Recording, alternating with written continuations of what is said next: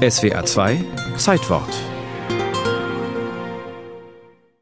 Fra Girolamo Savonarola. War er wirklich der Finsterling, der Totengräber der Frührenaissance, der Reaktionär, als den man ihn gerne sieht? Oder war er nicht viel eher Teil dieses Aufbruchs in die Moderne, für den das Florenz der Medici steht?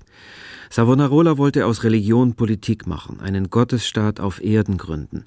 Das machte ihn zum Tyrannen. 1490 kam dieser Mönch nach Florenz ins Kloster San Marco, da war er 38 Jahre alt und hatte gerade in Norditalien, wo er herstammte, das feurige Reden geübt. Dessen Wirkung erprobte er jetzt beim Proletariat des Viertels, bei denen, die dem Herrscher der Stadt, dem großen Lorenzo de Medici, applaudierten, die immer nur staunten und sonst nichts bekamen. Denen kam der Bruder Girolamo gerade recht. Nicht nur das Jahrhundert ging seinem Ende zu, sondern auch Reichtum und Ruhm der Stadt. Lorenzo war ein wunderbarer Mäzen und geistvoll wie keiner der Medici, aber er war verschuldet, das schwächte seinen politischen Einfluss und er war krank. Lorenzo glaubte, sich mit dem neuen Prediger von San Marco einigen zu können, machte ihn dort sogar zum Prior, aber auf diese diplomatischen Gesten reagierte Savonarola nur mit Hohn.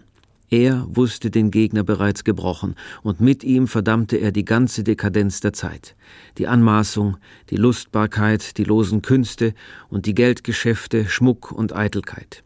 Immer wieder donnerte der Dominikaner seine Maledizione über die Köpfe der baffen Zuhörer.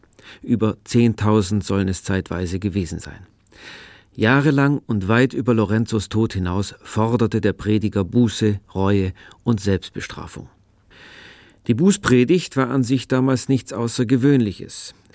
Deshalb war es umso erstaunlicher, dass sich 1494 der Prophet des Untergangs Savonarola in den Hoffnungsträger von Florenz verwandelte. Er schaffte es, aus der Patrizierstadt eine Republik zu machen. Und er erklärte Florenz zum neuen Jerusalem. Savonarola schaffte sich eine junge Garde an, 3000 Jungen, die von den anderen Kindern der Stadt getrennt wurden, die einen eigenen Block in der Kirche bildeten, die ihn beschützten, die als Sittenwächter truppweise die Stadt durchsuchten, sie waren die Polizei Gottes.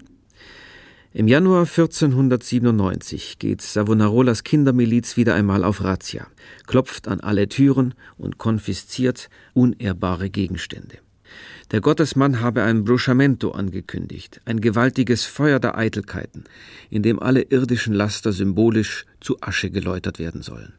Am Faschingsdienstag, es ist der 7. Februar 1497, strömen die Florentiner auf die Piazza della Signoria, wo die Beute der frommen Sammler wie eine Pyramide aufgetürmt ist, in sieben Etagen übereinander wie die sieben Todsünden, abgestuft nach ihrer Gefährlichkeit. Es beginnt mit Perücken und Büchern der Humanisten Petrarca und Boccaccio. Es folgen Schminktöpfe und Geigen, dann Bilder und Statuen, die Spitze bildet ein Teufel. Ein zufällig anwesender Kaufmann aus Venedig missversteht das Ganze und will die Installation für 20.000 Gulden kaufen, aber da brennt sie schon. Das Feuer der Eitelkeiten brachte dem gnadenlosen Mönch kein Glück.